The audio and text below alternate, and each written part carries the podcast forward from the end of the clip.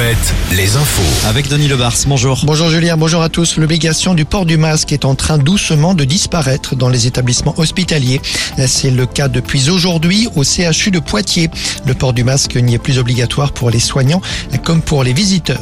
Un grand patron est mort hier en Charente-Maritime, Olivier Ponsin, l'un des piliers de l'industrie nautique, spécialisé notamment dans la construction de catamarans. Ce Rochelet de 69 ans dirigeait une holding de 1500 salariés dont l'un des sites de production se trouve à Maran. Olivier Ponsin a succombé à un cancer. Il s'agit du deuxième parc éolien maritime de France. La construction du parc situé en baie de Saint-Brieuc a commencé. Un premier mât a été installé vendredi dernier. C'est le début d'une longue série.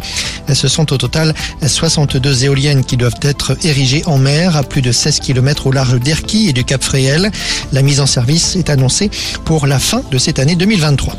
À Tours, de nouvelles dégradations ont été commises ce week-end à l'entrée du centre LGBT de Touraine. Des boîtes aux lettres ont été arrachées notamment. Ces dégradations date probablement de la nuit de samedi à dimanche. C'est la cinquième fois depuis le début de l'année que le centre fait l'objet de vandalisme.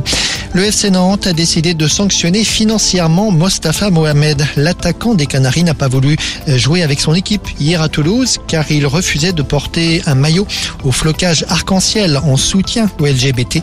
Le club n'a pas précisé le montant. Jean-Marc Furlan pourrait être le prochain entraîneur d'Angesco la saison prochaine en Ligue 2.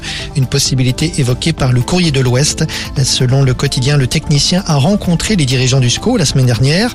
Jean-Marc Furlan a été l'entraîneur de nombreux clubs, notamment le FC Nantes en 2009-2010 et le Stade Brestois de 2016 à 2019. Le journal L'équipe cite également Olivier Dalloglio qui lui aussi a été à la tête du Stade Brestois. Une chose est sûre, le SCO doit désigner son entraîneur cette semaine. Merci Denis, à tout à l'heure, 17h. Un nouveau point sur l'actu.